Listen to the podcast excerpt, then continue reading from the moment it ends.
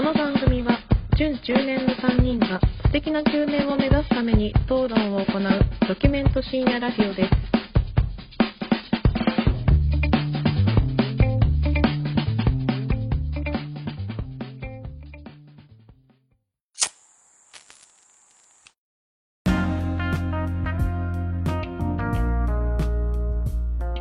どうも始まりました準中年がお送りするプレミドルエイジラジオ略してプレミドですこんばんは影山ですこんばんは、米山です。こんばんは、シェフ中村です。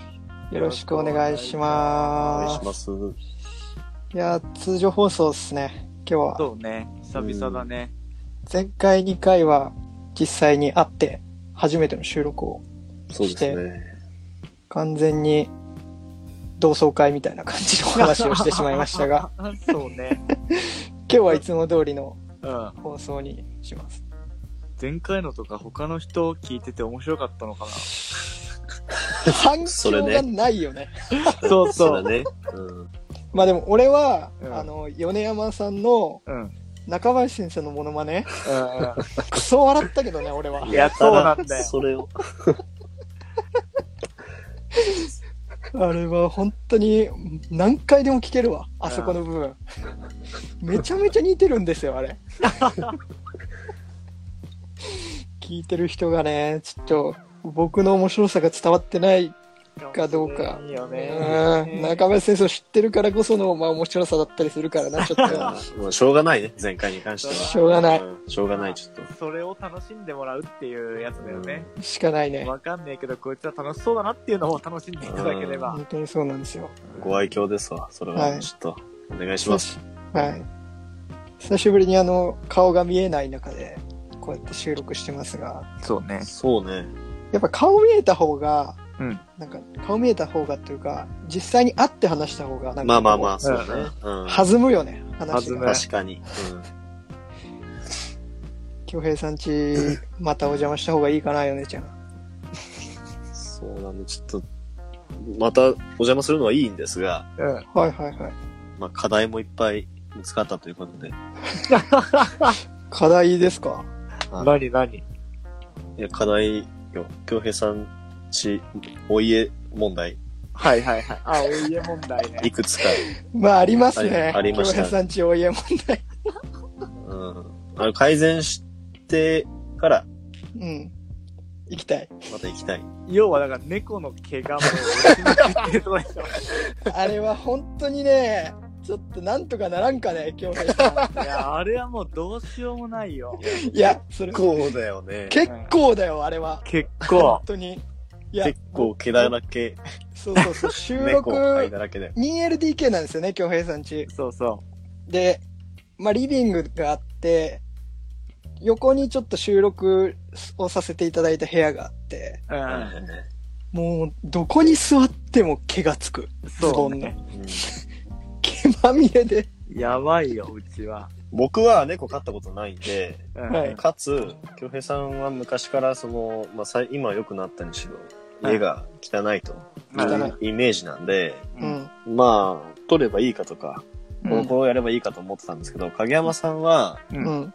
猫飼われてたら僕はか、実家に今猫1匹とうん犬が1匹いるんですよ。いらっしゃるんですよね。で、京平さん家でうん収録した後に、うん僕実家に1回帰ってるんはいですはいはい。で、に、に、2日ぐらい過ごしてるんですよ。あんな毛はない。再確認。再確認。いや、猫も、猫も犬も、僕の上とか乗ってくるんですよ、ソファー座ってたら。うんうん。ソファー座っても別に毛がつかん。マジで？ちょっと京平さんち、あれ異常です。それはもう、猫の問題だよね。俺、小鉄結構ね、うん。あ、あなた結構感じてたでしょ？何を？で、だからもう車乗ってさ、京平さんと別れた後さ、帰りの高速道路、もうすぐ猫の話 した。してたじゃないですか。ヨネちゃんとね。あれはなんとかならんか、ヨネちゃん。京平さん、しょうがないよって言ってるけど、あれはしょうがないで済ませられるレベルじゃないぞと。いや、だ、だような、まあまあ。あれはいや、奥さんもいらっしゃるじゃないですか。うん。ちょっとご挨拶して。うんうん。なんか、奥さんももう麻痺しちゃってんじゃねえかと。あそれはある、実際。いや、それはあるじゃない。猫の毛が多すぎてもうどうしようもないから。いや、違うよ。僕らが言いたいのは京平さんよ。出たまあそうだねもう、お前次それ言ったら俺やめるよ、これ。知らんでもかんでも俺のせいにして。今日、こたつが言ってたのは、うん。奥さんはもう京平に慣れすぎてしまってると。それはね感じた。ちょっと。まあ、いい意味の部分もあるよ。うんやっぱ一緒に住んでるから、うんこう、生活スタイルが似てくるのはうん、それはまあ、良くも悪くもじゃん。あでも、パッと初見であの家行った時に、この毛の多さは異常なんだ。なんか改善の余地を測ろうって、多分動くと思うんだよね、最初に。あ。はいはいはい。僕と米山さんも、これはなんとかした方がいいんじゃないかっていうのが、多分普通の人の感覚なんだよ。あの家に行った時の。そこを、じゃあその、引っ越して猫飼って毛がやべえみたいになるじゃん。うん。で、一回その改善をしようっていうのをやってるわけよ。うん。でもうそれももう全然意味なく、だから、いや、でも、俺はちょっと改善の余地は見られなかったよ、あの家に。歯が立たなかったんでしょ？歯が立た その時も、だうんもう最初の方はもう結構やってた、いろいろ。うん。掃除こまめにしたりとか。でもコロコロとかやったりとかもあるけど、うん。もうどうしようもない。いや、だから、あの、いや、別にいいいいんだけど、所詮ね、僕とね、ヨネちゃんが、そうね。なんても汚い人間ですよ。うん本当にうんそうですよ。毛ついても別に、まあ、うんまあ、いいっちゃいいんだけど。人が家に来るときにちょっと掃除するじゃん。うんうんうん。あれは掃除した け後なのそれとも、もう、放棄した。あのね、や、一応やりはした。うん。でも、すごい猫3匹いて、でまた、動くしね。そうそう、もう全部の部屋を行き来してるからさ、うんあとなんか特にすごい毛が落ちる種類なのよ、毛が。まあちょっと毛、毛が長いもんね。そうそうあのそうそう。だからもう、しかも今時期的なものもあるし。うん。うん。生え変わりの時期みたいな。そうそうそう。あーだからもう今とかもう一生取れ続ける。それ、それこそこっち、いや、時期とかねえじゃねえじゃん。その、こっちぐらいから帰った後さ、はい。やっぱ改めてやべえなってなるわけじゃん。猫の毛が。思ってくれたならよかったよ。そうそうあーまあ人が来たことによってね。うんね。うんで、まあ、一回その、もう一通り掃除するわけですよ。うん。うん。で、で、結局その大元の猫をさ、うん。こう、綺麗にしんとかんと思ってこういろいろやっても、うん。永久に毛が取れ続けんの。終わりがないわけ。終わりがない。いや、僕、僕も何個かちょっと提案したじゃないですか、京平さあんに。ちょっとなんか、まあ、絨毯みたいなね、ふわふわのやつを引いてらっしゃって、特にそこがもうひどいから、毛ーが。あこれはもう引かない方がいいんじゃないかとか。うん。ね、あと、京平さん、やっぱ物が家に多いから、床とかに置いてあるから、うん。そこにやっぱ毛が溜まるんじゃないかと。うん。だから床にあんまり物を置かない方がいいんじゃないかとかっていうう提案したじゃないですか。はいはいはい。あれはどうですか？あのー、絨毯問題は、はい。あのー、うち飼ってる猫が一匹、そのスコティッシュ、スコティッシュフォールドっていう猫の種類なんですけど、はい。スコティッシュフォールドって、その、要は、遺伝子組み換えで作った猫なんですよ。はいはいはい。そうそう。で、まあその耳が垂れたりとか、そういう可愛いポイントっていうのがいろいろあるんだけど、うん。その分、関節がすごい弱いんだって。関節そう。うん足とかの関節が弱くて、うん。猫登るの好きじゃん。小鉄わかると思うんだけうん、好ど、きだね。そうそうそうそう。で、そういうところから降りると、うん。すぐ足痛めちゃって、う。うんん。そうそう、最終的にはその、ひど、悪化すると、本当にその、死んじゃったりとかうん。につながるから、やっぱ猫の、調べたんだけど、猫の毛はつきやすいかもしれんけど、そういうのはやっぱ、引いた方がいいっていう話があって、なんかでも、ふわふわのやつがないのかね？毛がつかないようなやつが。いや、ほんとそうなんだよ。クッションがああってさ、うんうん。合皮？の。合皮のやつとかはいいって書いてあったよね、ネットで調べたりね。うんあとなんか、あのー収録した部屋のさ、うん。絨毯見てもらったらわかるんだけど、黒じゃん、色。うん。うん。あれ、パッと見になんか他の色よりも毛が目立たなくて、はそう白とかだとすぐわかんないよ。その取れてる取れてないが。うん。あれ結構掃除して取れてると思ったけどね、ちょっとよく見たらめっちゃ残ってたね。それは、じゃあ色を変えていただいて。そうなんだよ。ちなみに僕の実家で飼ってる犬が、スピッツっていう犬で、それも結構毛が長いんですよ。えー、で、うちの親にちょっと相談したのよ。はいはいはい。こう毛、毛問題はどうしてんだと。うん。うんそしたらうちの場合は、結構もうブラッシングをすると。あー洗うん。だ。洗うし、こう、なんかこう、ブラスブラシで。ブラシであ削いでやるのと、あとスピッツ、犬の場合は、うんもうほんとカットしに行くって言って。あー、マジーで。で、えー、短くしてあげてうん。るっていうのと、あとそのさっき言ってたクッション問題は、もううちはもう床に、なんていうの？コルク製のなんかボードみたいのなんか置いてる。ええだから、なんかまあ、滑らないようになってたりとかほうほするし、なんかまあ、コルク製だから多分掃除も楽なんだろうなと思って。う。へえ。っていうのをやってましたよ。それも、うん。影山家でも毛問題がかつてはあったんだろう。だから今、だからそうやってややってるんだよね。多分そうでしょうねねうんうんで、毛がいっぱい落ちな、落ちたから、落ちなかったらそんなことしないもんね。うん。だからうちの親はうん諦めなかったんだよ、多分。そういうことか。うん。立ち向かった。確かにその、毛問題に立ち向かっていったわけね。京平さんがここが踏ん張りどころだと踏ん張りどころだと思うよ、京平さあ、ん。今ね、うんちょっとその、ブラッシングうん。はい。で、ちょっと今ね、調べたあの、うんはい。ちょうど今、ないかないかなって調べたら、はい。アマゾンで、はい。猫の毛のブラシが、ファーミネーターっていう名前のやつなんだけど、はい。あって、はい。すごいな、これ。なんか動画見てんだけど、今。いや、やめてもらちょ、ちょ、いや、ラジオなんで、これ。なんか、猫から、はい。猫一匹分、もう一匹分ぐらいの毛玉が出てきてる。買え、買え、今。買えよ、今。もうすぐ今買え、それ、バカ。いや、7000円、7000円すんだよ、これが。バカいいだろ、7000円ぐらいだったら。7000円で快適な暮らし手に入れるんだったら買えよ、すぐ。3匹いるんだろうが。うん。それは買った方がいいぞ。3匹いるんだからさ、いや1個買えばいいね3つ使えると思ったらさ、いいよ。確かに。いや、それをちょっっと今。買え、すぐ。それはね、満場一致で買うべきだと思う買えよ、本当に。ちょっと買うわ、これ。うんえ今買えよ、今。今だって、俺、お小遣い制だからさ。結婚祝いで俺送送ろうか、それ ちょうどいいぐらいだわ、7000円だったら。ありがてえわ。共同出資でいいか？いや、私はありがて結婚以外で、祝いで本当は俺ドローン買ってやろうかと思ってたけど、え。いやいや。猫の毛の方が大事だな。いや、大事だね二人。もさ、またうちに来てくれるかい？それあれば。また遠いんだよね、今日。そうなんだよね。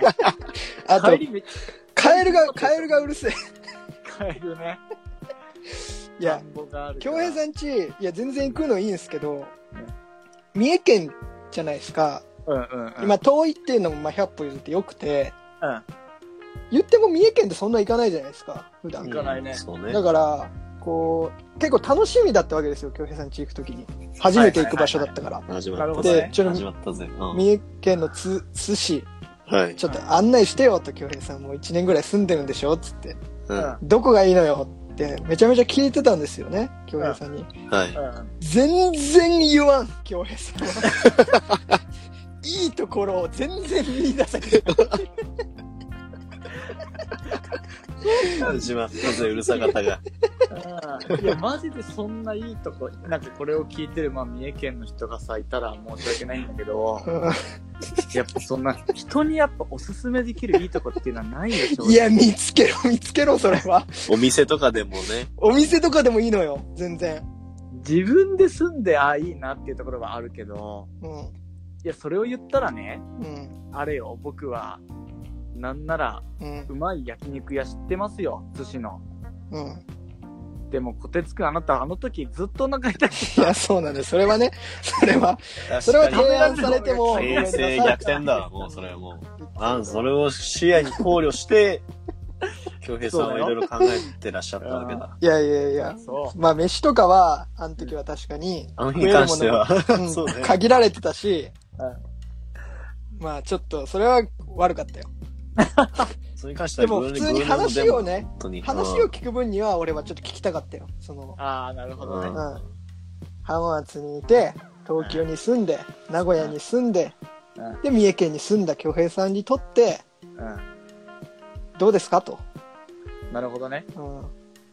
びっくりしましたよ。名古屋までアクセスいいんだよねって言って、うん一本で行けるからさ、つって。まあ1時間半かかっちゃうんだけどね、つって。あ、そうなんだ。じゃあ、名古屋に通ってる人結構いるんだっつって。いや、俺ぐらいしかいないと思う。なんだそれ。いないいない。で、よくよく話聞いてたら、米山さんは、まあ、名古屋のすごい近くなんですよね。そうだね。うん電車で15分ぐらいですか ?10 分ぐらいですか？そうですね。うん。で、部屋のサイズも大体米山さんと京平さん一緒で、うん。家賃が米山の方が安いという、この。そうなんだよね。安いよね、ね、いや、衝撃でいや、したよ。しょうがないよ。しょうがない。やっぱ県庁所在地だからそこは。今、こてつはだってさ、その、うん。名古屋のアクセスだけで話してるから。まあそうだね。そうそうそう。うん。別に名古屋まで通わなくても働き口がいっぱいあるんだもん、正直。でもすげえ田んぼ多かったよ。ああ、あの辺はね。安心してちゃんとあるから。うんじゃあ、じゃあ、次回行った時は、家問題とそうだね。三重県観、三重観光、あ観光ね。お願いしていい？任せてそこは。ね、ちょっとさっき話にも出てたんですけど、うん。僕ゴールデンウィークずっと腹壊してまして、はいはいはい。そうだね。で、結構、まあ、米山さんと京平さんにも会ったりとか、他の友達とも会ったりとか、うん。実家帰って、おかんと飯食い行ったりとかしてたんですけど、うんはいはい。もう基本飯食ったらすぐトイレ行って、出しちゃうもんですからなんかもう、アクティブになる気がなくて、うん。気がめいっちゃって。気がめいっちゃって、うんなんかもう外行ってもどうせすぐお腹痛くなるし、トイレの場所を探しちゃうから、もうずーっとほとんど家にいたんですよ。おううんで、やってたのが PUBG ね。はいはいはい。そこに繋がるわけね。これね、うん。スマホゲームの PUBG っていうゲームが、まあ有名だから知ってる人も多いと思うんですけど、うんうんうん。あるんですよ。で、僕スマホゲームやらないんですよ、ほとんど。うん。ただね、米山さんが PUBG ハマってらっしゃってて、うんうんうん。で、京平さんと二人でずっとやってるんですよ、僕が払いたい。俺は払いて払いてって言ってる。トイレ行ってるのに、トイレから帰ってきたら二人でやってるんですよ、ゲームを。そうだね。で、あれゲーム結構長いじゃないですか、PUBG って。長い草にね。行くのが。うん。100人が、まあ、バトルロワイヤルして最後の一人になるまで、こう、打ち合うみたいなゲームなんですよね。そうね。で、本当に最後の一人まで行く、行く場合は、結構20分とかやるじゃん30分だね。やりますよね。やるね。長いね。もう暇なんですよ、こっちは。タバコも吸えないし、お腹痛くなっちゃうから。いやいや、あなた結構早い段階でダウンロードしてたじゃないですか。いや、もうもうそれはもうやるしかないなと、俺も。やったらハマっちゃってさ。なんなら今本一番やってるんじゃない？今一番やってるかもしれない。だってこの、通常ね、ラジオ収録週1回こうやって、はい。週1ぐらいで僕とみんなこう喋るわけですよ。はい。で最初、アイスブレイクみたいなね、話して、どうだったみたいな。はいはい、最近どうよみたいな話をするんですが、もう毎晩 PUBG3 人でやってるもんで、そこでちょいちょい話してるんですよね。そうまあそうだね、。正直。確かに喋ってみるな。コデちゃんお腹の調子どう治ったみたいな。人を撃ちながら、ユネオさんがスナイパーライフルで人殺しながら聞いてきてるわけですよ、僕に。いや、あのゲームはね、やっちゃうね、でも。あたり僕もね、スマホゲームクソくらいそうだね。派だったんですよ。ううん。テレビゲームもそんなにやらないんですけど、うん。で前、京平さんにも話したけど、うん。その昔ゴールデンアイっていうゲーはいはいはい。ムにハマってて、ちっちゃい時に。007ね。でそれをちょっと彷彿させるあれがあって、もう、PUBG はすごいハマりまして、そうだね。めちゃめちゃうまいもんね、よね。米山ずっと言ってるよね。うまくないよ。いやいやいやいや。いや、米山さんは、軍曹っすよ。本当に。俺怖いもんね、京平ちゃん。怒るよね、米山。いや、お、もうさ、俺なんてさ、敵がどこにいるかもわからないのよ、もう。は動きが早すぎて。ほら、こてちゃん言ったじゃん敵いるじゃん、そこ。何やったんだ、何やったんだ、何やったんだ。すぐ気絶するじゃん。こっちビビっちゃってさ、ビビっちゃって。そう、俺と二人でいる時のが動きいいもんね。そう、京平と二人でやるときは、何人、何か生き残れるんだけど、米山さんとやるときはもう俺ビビっちゃって、こてつ武器今何持っとんの？えーっと、えっと、何々と何々です。あ、これに変えや。あその武器ダメです。さあ、わかりました。クソ武器だから。死ぬ気でいけるよ。怖いもん、ちょっと。そういやでも、ちょっと PUBG やってた影響もあって、うん。うんちょっと戦争映画見たのよ。うん。ほクリント・イーストウッドのうん。アメリカン・スナイパーっていう映画を。う。ああ、うんあの、ブラッドレイ・クーパーのやつでしょ？ああ、そうそうそう。見てた見たの。俺も。うんで、戦場は甘くないぜ。戦場、あんな、こてちゃん腹大丈夫って言ってたら、すぐやられるぜ、お前。あんなの。あとお前、こいつを俺が殺していいのかっていう葛藤があるぜ、お前。いたいたいたいたいたいたいたいた来たやるやるやる俺やる俺やるはいはいはい殺した言ってる場合じゃないぜよお姉ちゃん お見事とか言ってる場合じゃないからな。あとねじゃあ戦場から帰ってきたらヨネちゃんすぐ衣装チェンジしてるけどうん。キャラのうん。戦戦場から帰ってきたら後遺症に悩まされろ 後遺症に悩まされろお前はもっとダメですよあんなの鬼軍曹はそんなことは考えないんですよ。そのね、い一兵士がね、はい妻を自国に残してね、うんもう人間同士同じ人間を殺す。うんそれが正しいことなのか、間違ってることなのかと。うん。うん仲間が死んでいく。うん生まれた子供は元気かと。うん。うんうるさいと。死ぬ気でいけと。俺は、軍曹なんで、この人そ言うんですよん。なことは基礎くらいなんですよ。死ぬ気で行けよって言われるよね。マチェット翔で、マチェット一本で僕はね、あ、あ、変なナタみたいなやつがあるんですよ。刀みたいな。みんな銃でぶち合ってる時にね、僕はね、自分は死ぬ気ですよ。こいつが何を考えていようが関係ないと。いや、俺怖いもんね。あの、バンって、まあ、ゲーム内ですよ。ゲーム内で人を撃った時に、うん。例えば、米山さんが、えー、何々を、まあ、倒しましたとか出るわけですよ。うん。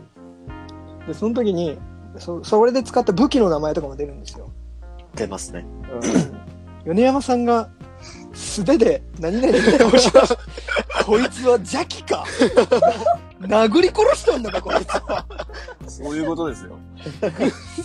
そうそう、しかもなんかさ、うん。銃であのー相手を気絶させたりもできるんですよ、そのゲームが。うん、できるで、ね。気絶すると、そのまだ死んでないんだけど、仲間が助けに来るまでその動けないみたいな感じになるんですけど、うん、うん。銃で気絶させて、そのマチェットっていうナタで最後とどめさすっていう。いや、そうなんだよ。なんで？っつったら、いや、銃の弾が持ったねえとかさ、い場所がバレるのが怖いからさ。もう、暗殺ですよ。やってることが。素人の殺し方じゃないっすよ。そんな人に僕らはね、耐えられながらも。そうに。怖いもんね、ちょっと。邪気だもん、本当に。けど、うん一応、大将は、うん。小鉄じゃないですか。まあ、相棒っすよね。通例、通例ですからね、あの挨拶は。うんこの戦戦場の島みたいなところがあるんですよね。うん。で、それまあそこまでにうん。輸送輸送機で、こう、うんバーって進んでいくわけですよ。で、順番にみんなこう、パラシュートで降りていくんですけど、うん。その輸送機の中で、うん小。鉄が、うん。アイムボスというのが、まあ、通例の挨拶みまあねたいになってますからね。誰がリーダーかははっきりさせとかないと。それが野良でやるとき、その、全然知らない人とやるときも言うからさ、彼は。うんと統率がね、取れないから関係な。しなしですからね、もう。いやでも最。近、最近僕もゲームに慣れてきたんで、はいうんやっぱ、あ、金曜日お仕事お疲れそうだよ、様でした。何回言ってる。タイムボスの勢いどこよ。いや、まずね、まずそういうのからコミュニケーション取っていかないと、やっぱ人格がないとボスって認めてくれないから。そうだね。まん、まず謙虚にいかないと、そうですよ。上に持ち上げられるとって、もちろんもちろん。僕はだからもうボスの下につくただのぐ軍曹、ただただの軍曹ただ、パラシュートで地面に降りた瞬間に、ヨネちゃんの目が、もう、炎で燃え上がって軍曹になるから、もう、俺らはもう萎縮してしょうがない。ボスも萎縮すると。怖い。パワーバランスがよくわかんないんだよね。だからボスが小鉄で、うん。副長が京平さんで。そうだね。うん。で、僕は軍曹っていう。軍曹、軍曹。戦場は庭だって言ってる。いや、でもさ、あれ4人チームでやるじゃないですか。はい。で、僕と、まあ、京平とうん、米と、うん米の奥さんが入って。くれる時があるんですよね。うんこの4人で。うん。で、米の奥さんもすごい上手なんですよ。うん、上手。うん。だから僕と京平が先に2人死んじゃって、米と米の奥さんでうん最後まで頑張るみたいな時があるんですよ。でさっき言った通り気絶しましたとか、時に、こう、夫婦2人がね、ゲームの中で助け合うん泣けるよね、あれは。いや、あれ見てね、本当に泣け、泣きそうになる。いや、結婚式の時に言ってた、なんか夫婦二人で頑張っていきますみたいな。うんなんか、あ、これだなって。こあの時のうれちゃんの有言実行を俺ゲームの中で見た。で、あの、声を、お声を聞けるからね。うん。で、大丈夫？みたいなことをヨネちゃんは奥さんに言ってるんですよ。うんこっち早く来やみたいな。うん頼りになるな、この旦那は。ドリンク合うって。戦場で奥さんを気にかける、その余裕というか優しさ。素晴らしいね。これがやっぱりいい旦那。いや、でも僕それ奥さんだけじゃないよ。ちゃんとみんなにやって、だってたまに武士とかちょっとどうですかっつって分けたりするじゃない、僕。ずる。でもなんかちょっとやっぱ、恭平に言うのと、うんやっぱ奥さんに言うのだと、ちょっと声、声の感じが違う。よね。うん違う。俺にはだっなてなんでアイテム持ってねえんだばりの感じそうそうそうしかもあだからの、、うん大体これ持ってるか、あ1個あるんであげるよっていうコミュニケーションがあるんですけど、うん今日なんて京平さんに僕、あうの、んアドレナリンっていう、あああ、う。うんんの、じ増強剤みたいなやつがあるんですけど、うん単語しか言わないから僕もう京平に、あの、アドレナリン、つって。やるよとも言わん。アドレナリンつってポンと落とすんですよ。いやもう、人殺しアドレナリン出てるかと思っちゃうね。いや、わかるね。空気させて、拾ってよ、そこにあるやつ。それ山さんが落としてくれたやつ。音声なしだったからね。え 軍曹怖いんですよね。ー でも、やっぱ、ね、う。うんん。軍曹のおかげでは、、着々と上達はしてるでしょ、こてつも。うん、してるけど、やっぱ一人だったら、俺多分やってないね。ああ、言ってたね。それ最初から言ってるもんね。言ってる。やっぱ、うんみんな、やってくれるじゃん。毎日ほぼやってるじゃん、俺ら。うん。ううんん。で、ゲームで、その勝つっていう楽しみもあるけど、やっぱみんなでこう遊ぶっていうのがやっぱ楽しい。そうですね。そうだね。ですよ。。まあちょっと米山さんは多分ちょっと違うと思うんですけど、本当に殺さなかったら意味ないみたいな感じの、だと思うんですけど、僕は普通にやってるだけで楽しいんで、早く死んじゃっても、うんみんなで、こう、ああ、今そこ敵いるよ、みたいなとか、いうのが、まあ全然それでいいんですけど、うん。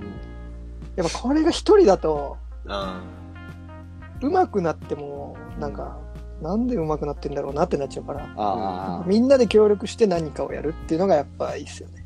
楽しいなと思いましたよ。うん。まとめたね、最後。いや、まとめるつもりなかったんだけど。じゃあ、今日もまた PUBG やろう、みんなでね。そうだね。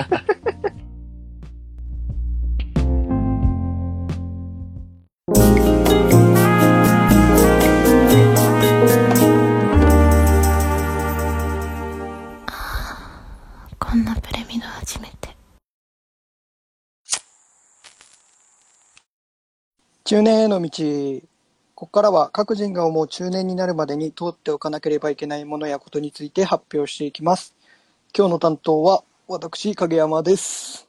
よろしくお願いします。お願いします。お願いします。じゃあ早速テーマ発表いきます。はい。マリファナ産業を知らぬ者、中年にあらず。いやちょっと最初大丈、お二人にお伝えしていたテーマとはー、そうだよね。外してしまいました。最初、外してくんなよ。ほんとびっくりしたわ。だからジいやジーンズについて話そうかなと思ってたんですけど、なんか、いろいろ、最近ちょっとマリファナのビジネスについて、いろいろこう、興味を持ってニュースとかを見てたので、なんかちょっとそこの話をしようかなと思います。ホットなニュースだからね、結構。できる？放送これ。配信できる？できるできる。その、まあ、これは別にマリファナを、うんなんだろう、推進しようとか、うんうんうん。とかではなくて、単純に今世界の中でマリファナを取り巻く環境っていうのがうん結構変わりつつあるんですよね。うん。去年ぐらい。らいから。うんうん。なんでちょっとそこを知っておくのもいいんじゃないかなと思って、うんまあ、このテーマにしました。ちなみに、マリファナ産業とかって。聞いてなんか、パッと思い浮かぶこととかってあります？はなんか、医療系の医療タイマーとか、いはいはい。あとはなんだろうな、その合法化してるところうんうん。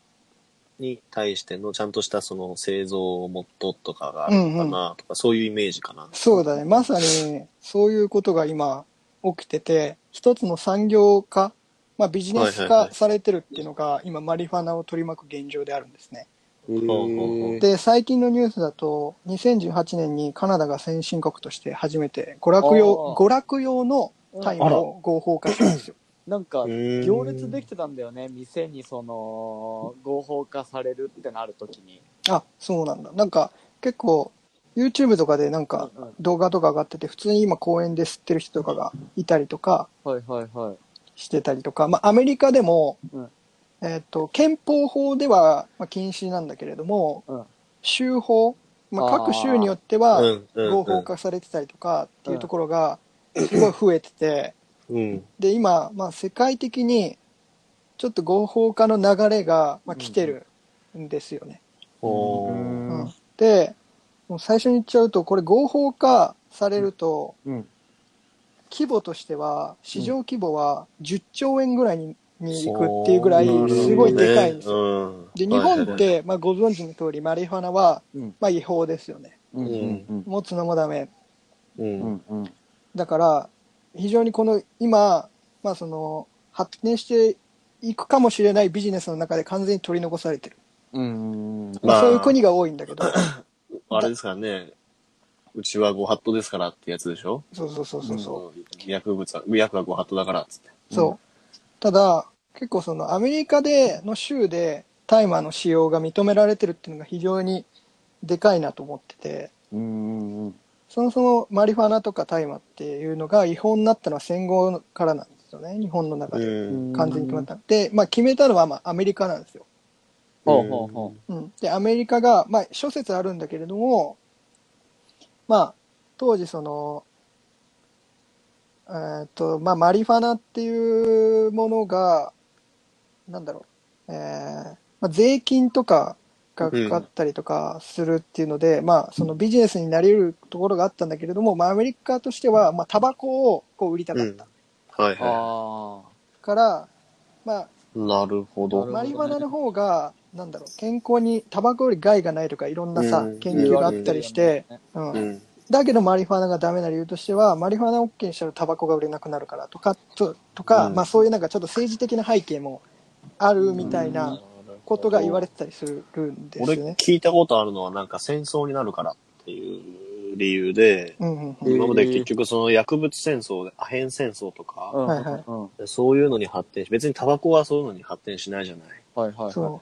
まあそういう理由もあるだろうね。だから覚醒剤とかは多分そういう理由ってもちろんあると思うんだけど、まあはい。マリファナっていうのはどちらかっていうと依存性は低かったりとかうん、そうね。うんするからあんまりタバコと変わんないじゃないかみたいなうん。こともまあ言われてたりはする。実際のところは、まあ諸説あるんで、まあ、よくわからないですけど、うんまあ、ただその、そういう背景がある中で、まあ、アメリカが、まあ、合法化していくっていう流れの中で、じゃあアメリカがやってんだったら日本も合法化の流れに行っていいんじゃないの？みたいなことを言ってる人たちもいるっていうなるほどね。はいはい。うんなるほど。ことですね。なんかアメリカでもさ、うん。全然覚えてないけど、うんどこの州か、うんなんか、うん。タイマー、所持 ?OK。何グラム以下だったら、その、OK ですよっていう、州法かなんかで決まった時に、うん。その、街にいるおばあちゃんうん。うん。から、えー警察官までが歓喜したと。えうん。ー、うん。うん。やったーっつって喜んだらしいよ。すごいね。うん。結構その政治家とか、まあ、し首相とかも、うん。まあ、マリファナ合法にしていいんじゃないかみたいなことを発信してる人たちもいるからね。一応さっきの話で、その、一応規制はあるのかな？何グラム以下とか。あ、だからね、多分州によって違うん多分そうだよねですよ。制限なかったらね、ちなみにだからカリフォルニア州とかは、カル、カルフォルニア？カリフォルニア州とかアメリカの。うん。カカリフォルニリフォルニア。カリカリフォルニア州。カリフォルニア州とかは、ア。はいカットすんなよ。いや、そこそんな引っかからなくてよくない？別にもう、もう今ので通じたろ。カリフォルニア州とかは、はい。あの、娯楽用の大麻はもう合法になってます。2018う年。ん。うん。で、まあ、大麻ストアとか、はい。まあ、大麻入りクッキーとか、チョコあとか、まあ、なんていうのかな。健康グッズじゃないけど、うん目覚め安眠鎮痛あ。のために、まあ、使うっていうようなところでも、まあ、販売されてたりはしますね。で、ちなみに、うん。あ、いやあ、どうぞ。映画とか見てもさ、わかんない。映画だからリアルなのかどうかわかんないけど、洋画とかだと結構高校生でもなんか、吸ってる描写とかもあるよね。普通に。ねあるね。まあ、うんなうん。ごめん。いやだあるよう、んあるよ。だから、ごめん、だから、あるよな止めちゃうの申し訳ないなと思ってたんだよ。吸いたいってこと？吸いたいってことだな、京平さん。どういうこと？俺は別に吸いたいとか吸いたくないとかいや、俺はその話してないじゃん。吸いたいってことだな、京平さん。怖い吸いたいっていうことだったら、黙っててくだださいね。ちょっと、こてつ、これはやべえ。ちょっと京平さん今日いや、危険だな怖いよ。京平さん。いや、俺も今ちょっとこてつの方が怖いわ。いやいや、だってわざとだもん、今の持ってき方とか。ちゃんともうちょっとさ、ちゃんとやって。今日限りはちょっとね、いかんよ。いや、だから俺はちゃんと喋りますよ。で、えっ、と、まあ、マリバナ合法化の、まあ、主な背景、こういうふうに合法化になってますよっていうのは、まあ、まずはまあ、基本的に非合法うん。なんですね。まあ、ほとんどの国に今非合法ですけど。で、危険な薬物だっていう、まあ、流れの中から、まあ、医療用途にしてみると、結構良かったりするよっていうような流れになっていくと。うん第2ステップとして。で、ここら辺が1990年代とかの、エイズが、まあ、発症が蔓延した時、まあ、エイズ患者とかの治療、まあ、痛みの緩和に、まあ、この大麻利用を認める動きっていうのが、まあ、起こってきたと。うんうん、で、その中で、まあ、依存性がそんなに少なかったりだとか、まあ、ちゃんと使えば、うんまあ、問題ないと。かっていうところから、政府が合法化して、まあ、流通や税金などを透明化すべきっていう議論が、まあ、進んでくると。で、ここら辺から、まあ、民民営の、まあ、企業とかが、そういうビジネスに手を出すっていうような流へれー。になってくるんですよね。うん。で、ちなみにカナダ、最近合法化されたところの首相が言うには、えーまあ、なんでマリファナ合法化したんだっていうと、まあ、子供が、さっき京平が言ってた通り、子供がマリファナを入手するのがあまりにも簡単で、それが犯罪収益になっていた。と。あうん、だからもうそういう、要するにそういうブラックカルチャーとかっていうところで、まあ、その闇取引みたいなところから広がって価格が高騰したりとかして、まあ、それをもとに、逆にってこあとーそういうことか。マリファナ、マリファナを巡あーそれるというか、まあ、その副作用的に犯罪に、まあ、こう広あ。がっていったと。はい。だから、まあ、いっそ合法化しすることによって、まあ、そういうところを、あるあ、種クリ面ーンというか、それ。ルールの中で吸いましょうっていうような風にすると、緩和ちょっと。そこら辺の犯罪が減るんじゃないかとえー、面白いね。いうところで、合法化になったと。えで、オランダとかも結構そういう動きがあはいったらしい。で逆に言うと、日本っていうのは、まあ、犯罪発生率が非常に低いんですよね、うん世界の中で見るときに。うん。なので、そういう犯罪っていうのが、まあ、ある種、えっ、と、まあ、他国に比べるとそこまで問題になっていない。うん。から、わざわざこれを合法化するっていうところに、今のところそこまでメリットがない。ここの理論で言うと、政治的な背景の中で言うとね。っていうところが、まあ、あるというところです。うんで、まあ、もちろん合法化するときに、まあ、賛否は、まあ、うんありますと。で、反対派の意見の人としては、まあ、まあ、マリファナ、まあ、いろんな、こう、種類があるけれども、まあ、肺になったり、まあ、透水効果が、まあ、あったり、没入していったりして、するっていうところに、まあ、ちょっと危険があるんじゃないかとか、まあ、人間の記憶力とか認知にも中長期的に、まあ、ダメージがあるから、うんまあ、結局はやめた方がいいんじゃないかとか。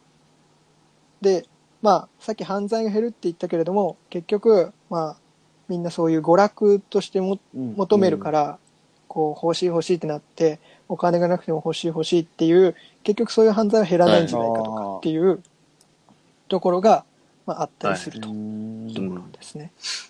で、まあ、賛成派としては、まあ、さっき言ってみたいに違法マーケットがなくなるから、集集団犯罪みたいなところが、まあ、減るかなっていうところとか、まあ、中毒性が、まあ、少ないから、少ないと言われているから、まあ、正しく使えば、えーまあ、鎮痛作用とかリラックス効果でプラスになるんじゃないかとか。はい。まあ、あと、単純に、えっ、と、まあ、正しく課税をすることによって、税収が増えるとか課っていう、税対象にする。なるほどね。う、うんん。じゃないかとかっていう、まあ、賛成派の意見もあるなるほどうんうん。というところなんですよね。で、実際に、今、どういうふうに、まあ、そのビジネスの中で、マリファナが使われてるかというと、例えば、コカ・コーラ社が、まあ、大麻入りのドリンクを研究中っていう発表があったりとか、あと、えーまあ、カリスマ投資家とかが、まあ、いくつもの、えーそういう大麻ビジネスを扱っている企業に出資しているとか、うん。あと、コロナビーはいルはい。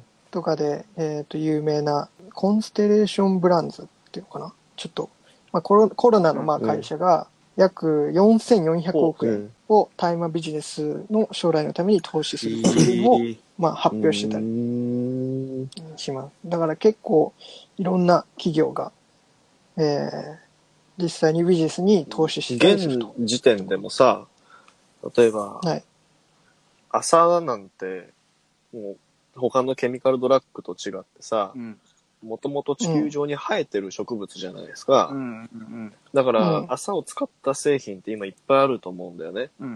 その例えば、うん。朝の生地の服とかさ、はいはいはい。あとはなんだ、うん。消しの実とか、その朝の実を、が入ってる食品とかも多分あると思う。確か、い七味だか一味唐辛子にも確かあれ入ってなかったっけ？消しの実とか、つって。多分原材料を見ると確か書いてあった気がするんだけど、うん。今だからうん。普通に、正しく普通にその朝の生産者っていうところも、うんうん。もしそういうのが合法化になっていけば、そういう会社も大麻とか売り出すのかもしれないね。あ今まではそういうのは作ってなかったけうん合法化されることによって、うんうんなるうん、ほどね。ちなみに今、その大麻ビジネスって言ってたけど、実際にどういう会社があるかっていうと、えーいわゆるウーバーおーってあるじゃないですか。即宅配みたいな。あれのマリファナ版みたいな会社が出てきてたりしていて、イーズっていう会社なんですけど、まあスマートフォンアプリを使った大麻の宅配デリバリーサービスいな。があるうと。ん。で、会員登録をすると、まあ、オンラインで医師による診断を受けて、オンデマンドで医療用大麻を買うことができるア。メリカアメリカですね。で、娯楽用大麻が合法である、まあ、カリフォルニアとかでは、大麻を自宅までお届けした。うん、すごい。で、このイーズっていう会社の時価総額は、まあ、一部の調査によると、まあもうすでに300億円に到達していると。なるほど。で、えー2018年現在では、大麻のベンチャーへの投資額っていうのが約8億ドルぐらい。8億ドルうんで、5年前は2000ドルとか、そのぐらいええ。かな。うん。だからめちゃめちゃすごいな。急成長でもそれ海外のさ、その、会社が、そうやって手で始め出始めてさ、うん。バーンって大きくなってくのをさ、日本の企業がさ、黙ってるのかな。うん。例えば今の話、さっきのいやさ、ー。あの、うん。効果がどうなの、体に悪いだの、うんうん。依存が高いだのっていう、その結構人道的な例で、こう、ダメだっていうものにされてるけど、うんさっきの話です、うん朝を取り扱ってる会社とか、うんその、うん。マリファナ産業に手を出し始めた海外の企業と似たような業態の企業がさ、日本にもあるわけだじゃん。そうだね。だからそこが、その海外に取り残されないように、うんこう声を上げ始めると思うよ。はいはいはいだから、例えば、まあね、どういう理由でかわかんないけどさ、日本国内でもそういった動きは絶対あると思うな。その、まあ、うん。来るとは黙思う、ね。ってないでしょ、でも。うん。取り残されちゃうから、企業的に考えると。で、日本の場合だと、なんだろうな、そのマリファナっていうものに対して、正しい広まり方をしてないといううん。はいか、まあ、もちろん違法だからうん。まあやっちゃいけないっていうのは、もちろんそうだけど。まあ当たり前なんですけど、覚醒剤とか、さっき言ってたケミカル系のドラッグと混同してるねるんですよね確。かに。そうだね。マリファナうんだから、えっ、と、まあ、マリファナで、例えば捕まった人とかの顔見ても、別に痩せこけてる人ってそんなにいない。で、ケミカル系のとか LSD とかやってる人だと、ちょっと細くなっちゃったりとか、ね。うん顔見ればわかるんですけど、結構なんだろう、か体に及ぼす害も全く違うたりするので、なんだろう、そこが今並列にされてるのが報道されていて、はいはいはい。僕らの認識として、まあ、ドラッグっていう、違法ドラッグっていうところで一括りにされてるので、はい。結構そこをまず、その牙城を崩さないと、結局、マリファナっていうものも、まあ、まあ、広めればいいというものではないですが、まあ、正しい理解がされないんじゃないかなっていうところは、まあ、ありますね。はいはい。どうでしょうか？こてつ、たまに変な声出すじゃないですか。あ変な声。の、なんか、バカみたいなさ、はいあ。の、マリファナやって、いや、それ、アベンジャーズね。言うてね。ああ、早く次回作来ないかな。どうですかこれ、皆さん、リスナーの皆さん、これ。これはね、声だけ聞いて、絶対にやってますよ、ここれの人。はね、海外に取り残されないように声を上げてるね。やってないし、僕はそういう話したくないですよ。まあでも、どうなんですかね。合法化、もしされたとしたら、まあ多分、吸うよ。まあそうね、合法化。まあ一回は吸うだろうね。うん。もちろんその、なんかわかんない。肺になるんでしょ？まあ、そんなに範囲はならないと思うけどね。マリファナそうなんだろうね。ってなどちらかっていうとなんかそのどダウナーだよねマリファナってなんかそのチルアウトみたいなリラックスというか。感じ系なんだ。うん、うん。そうそうそう。なんかそのぶっ飛ぶみたいな感じではないんでだからこそそんな医療用とかでも使えるっていう話ですよね。まあそのマリファナを使ってまあいろんな加工があると思うんで、まあ、もちろん範囲にやるのもあると思うけど。だから、まあ、さっきのこてっちゃんが言ってた、違法ドラッグとして一括りにされてるって言ってたけど、うん。うん。そういうのを、まあ、何が正しくて何が間違ってるかみたいなのうんとかうんうんは、まあ、クリアにした方がいいとは思うけど、まあ、そうですね。む本当むず、本当難しい問題だと思うけど、まあちょっと今日は、ちょっといつものテーマとはちょっと違うようなね。感じになってしまいましたが、非常にここ数年ね、ホットな話題であるので、まあ、3年、5年ぐらい経つと状況が変わってくるんじゃないかなっていうので、一応こういうね、話が今、世界の中で広がっているんだよっていうのを、うんまあ知っといた方が、まあいいかな。で、そこで自分のはこう思うっていう意見を出てくるといいかなって。まず知らないとそういうのも出てこない。っていうので、まあ、今回はテーマに取り上げましたというところです。じゃあ、はめます。はい中年よ、マリファナ産業を理解せよ。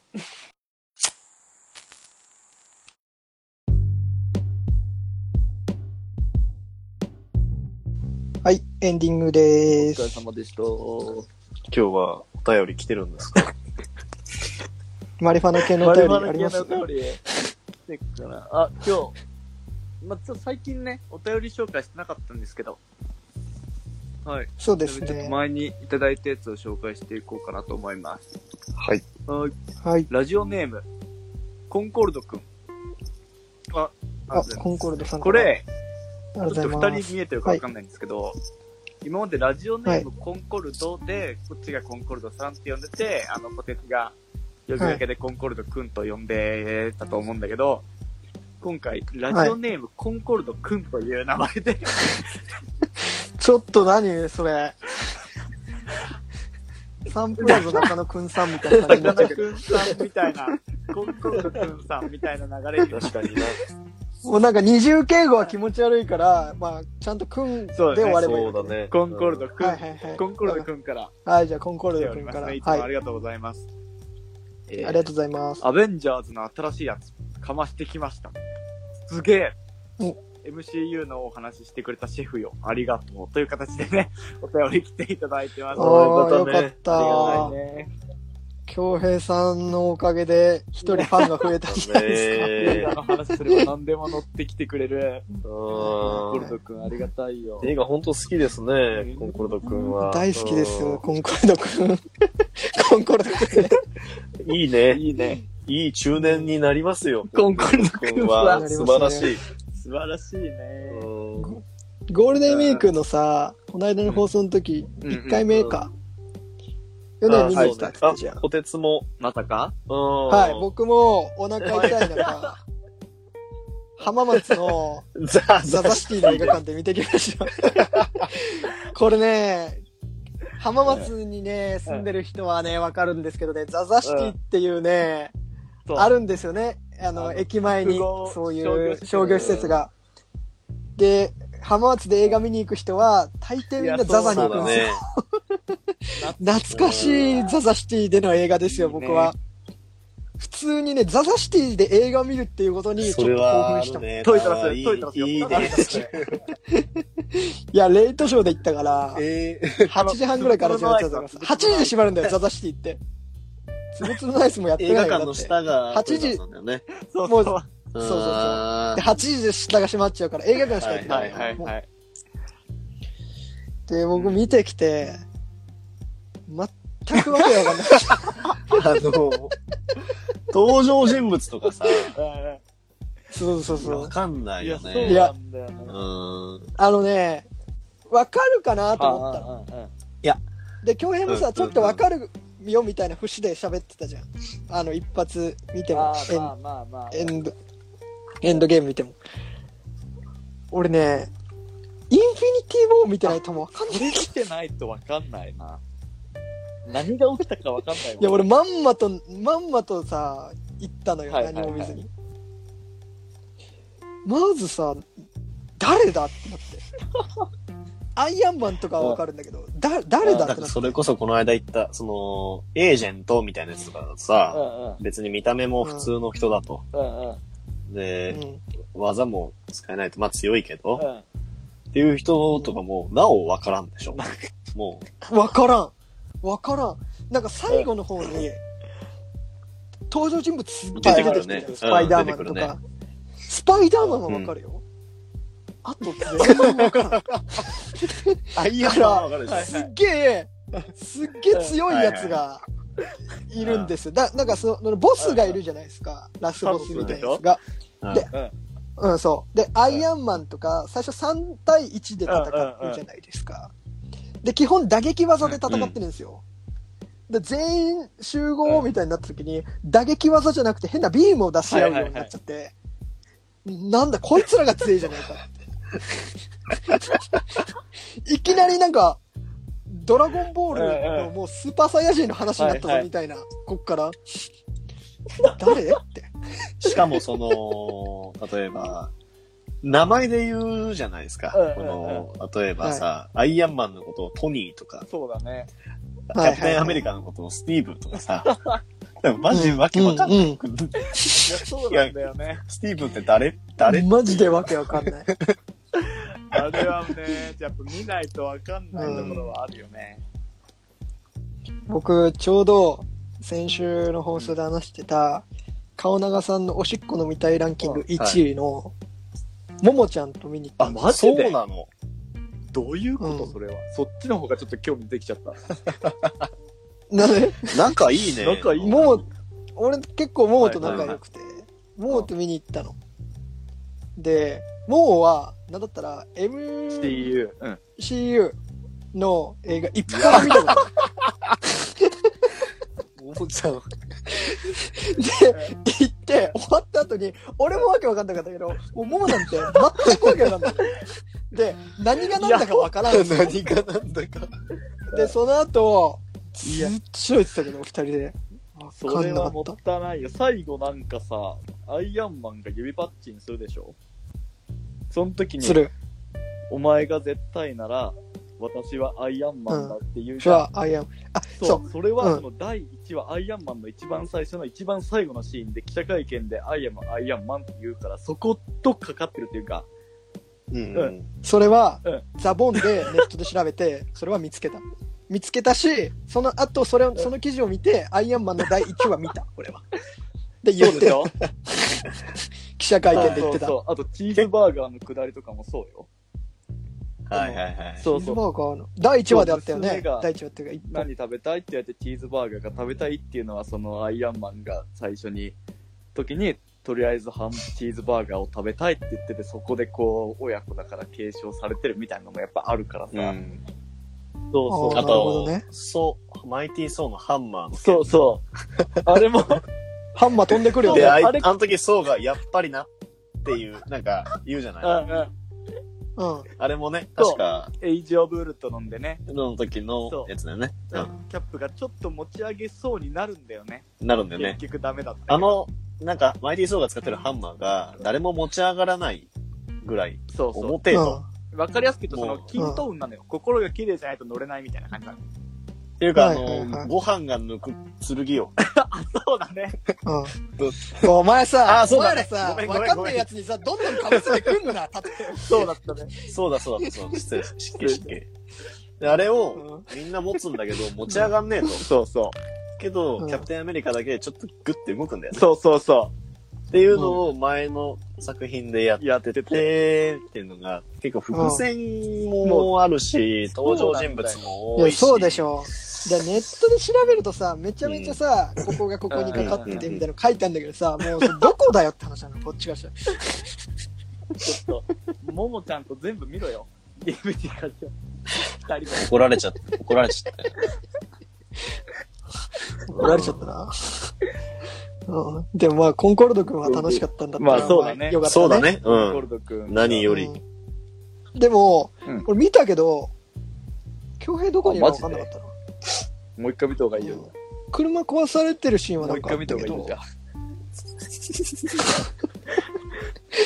いあ。もう一回。もう一回見たら、あのー、わかる？IMAX3D で見なさい。そんな、硬いで見ないよ。硬い絶対見ないじゃない。見ちゃダメよ。都会の映画館で見なきゃ。まあ、京平。そいつはすげえや。じゃあ、そうだね今日以上でいいね。はい。はい。みんな PUBG やっちゃうから、この二人は。おめえもだろ。戦場に行かないといけないから、ね早いか。ら僕ら僕らし。かできないからね。分かったよ、うるせえ黙ってろ。お前、黙ってついてこればいいんだよ、お前は。軍曹に。軍曹についていけばいいんだよ、俺らは。はい。じゃあ今日以上になります。ありがとうございました。さよならら。さよなら。